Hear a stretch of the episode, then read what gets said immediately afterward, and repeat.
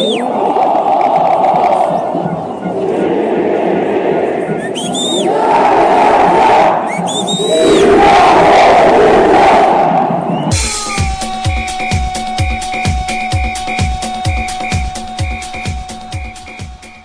buenas tardes, sean bienvenidos a Rueda Deportiva Express. El día de hoy, 12 de agosto, se disputó el primer partido de cuartos de final de la Champions League.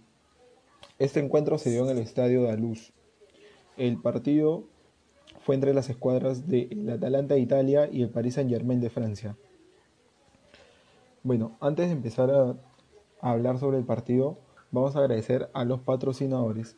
Entel Prepago, sea un prepago Power, conservas de pescado, la conserva del Perú, cerveza artesanal Cruz del Valle, la cerveza de los emprendedores y Lozano Estudio de Maquillaje, especialistas en microblading para hombres y mujeres. Bueno, como bien saben, el cuadro francés fue quien se clasificó. Eh, pero en el transcurso del partido se dieron muchas eh, cosas interesantes.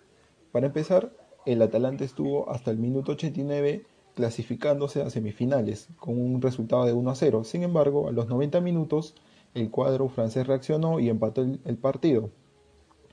El cuadro del Atalanta en esos minutos trató de reaccionar y perdiendo un balón recibió una contra en donde otra vez volvió a anotar el cuadro francés y de la mano de Choupo-Moting pudo anotar el gol que sería el de la clasificación. ¿Cómo jugaron estos equipos? Bueno, el cuadro del Atalanta venía con una sensible baja, pues su portero no estaba disponible para jugar. En este caso, quien lo reemplazó fue Sportiello. En la defensa estuvieron tres zagueros, como siempre, City, Caldara y Toloy.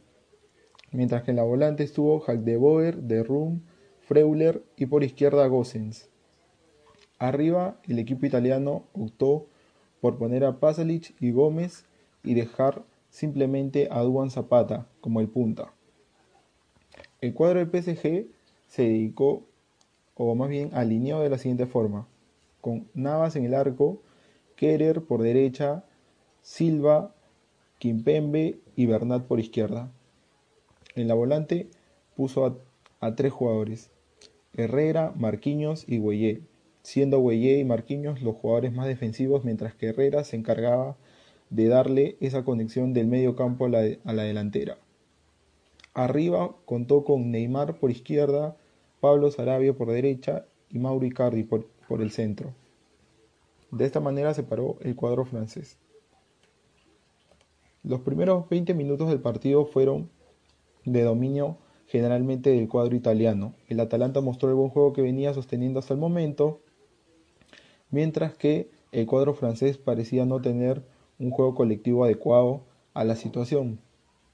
En estos cuartos de final eh, se esperaba mucho del cuadro italiano, puesto que venía a ser el equipo más goleador de Italia del calcio, mientras que el PSG venía sin, actividad, por lo cual era un, era un adicional de favoritismo para el cuadro del Atalanta de Bérgamo que buscaba su clasificación.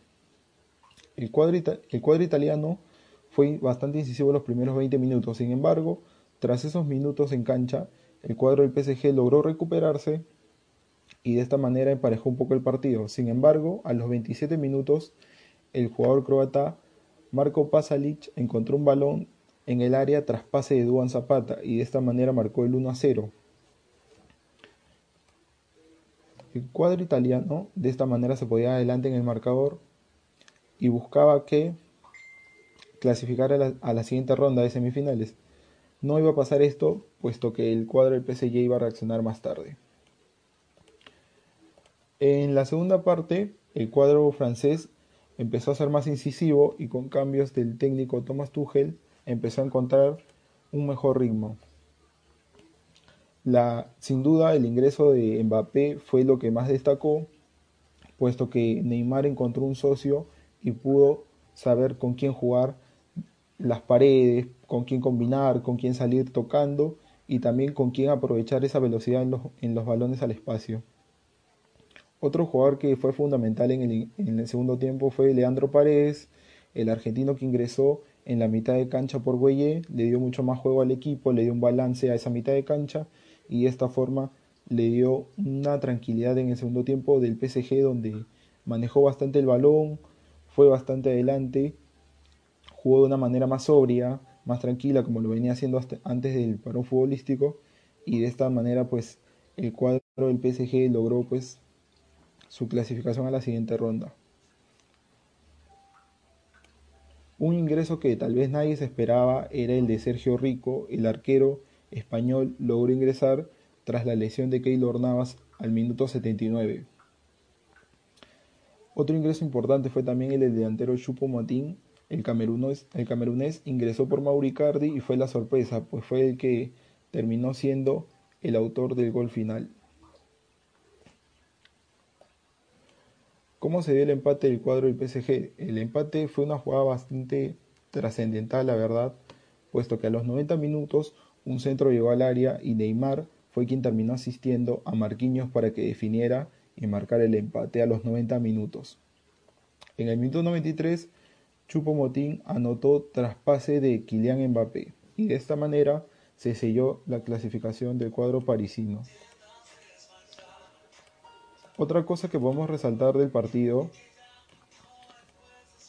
es que sin duda, si bien el PSG, dominó todo el partido, no logró generar jugadas muy claras en el primer tiempo. Fue en el segundo tiempo recién en donde encontró esos espacios que no había tenido en el primer tiempo. Si se pudiera dividir el, partido en dos etapas, sería de la siguiente manera. Eh, un, un Atalanta dominando todo el primer tiempo, o la gran parte de mayoría del primer tiempo, y un cuadro del PSG que intentó dominar el segundo y que lo consiguió puesto que los cambios le dieron mucha mejor fluidez al equipo. En el global, en cuanto a estadísticas, el cuadro italiano logró solo tener el 39% de balón contra un 61% del PSG. En cuanto a remates directos al arco, tuvo 4 el Atalanta, mientras que el París tuvo 6. Eh, los tiros libres obviamente fue una diferencia bastante marcada para el cuadro francés, puesto que tuvo 31 contra 13 del cuadro italiano. Otro dato interesante es que el PSG logró completar un total de pases de 545, mientras que el cuadro italiano solo logró dar 346 pases.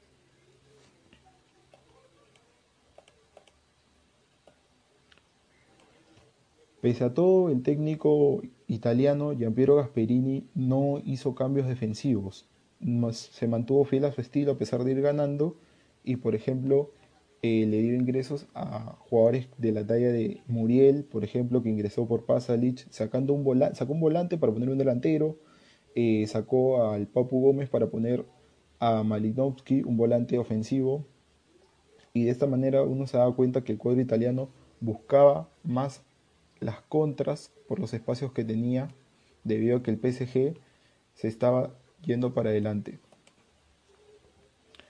Bueno, si bien este es el primer partido que se da en cuanto a los, a los cuartos de final, aún tenemos tres partidos restantes para empezar a ver quiénes más se clasificarán a la siguiente ronda.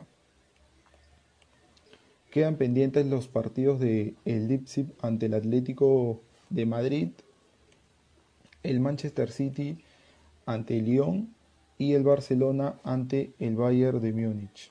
Sin dudas, el partido más importante es el del Barcelona ante el Bayern, que es el partido más atractivo. Pero el partido que se va a dar el día de mañana será el del Leipzig, el cuadro alemán ante el Atlético Madrid de España. ¿Qué es lo que se espera de este partido?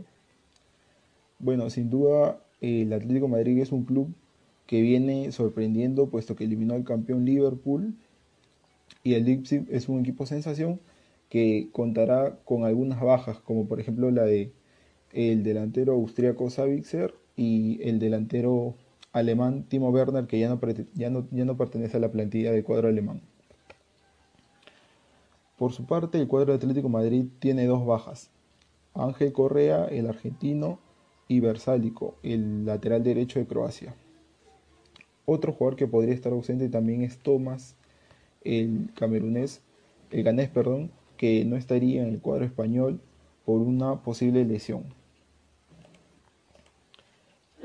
El día de mañana este partido se hará a cabo en la ciudad de Lisboa, en el estadio José Albalade, en Portugal, y será dirigido por el árbitro polaco Marciniak.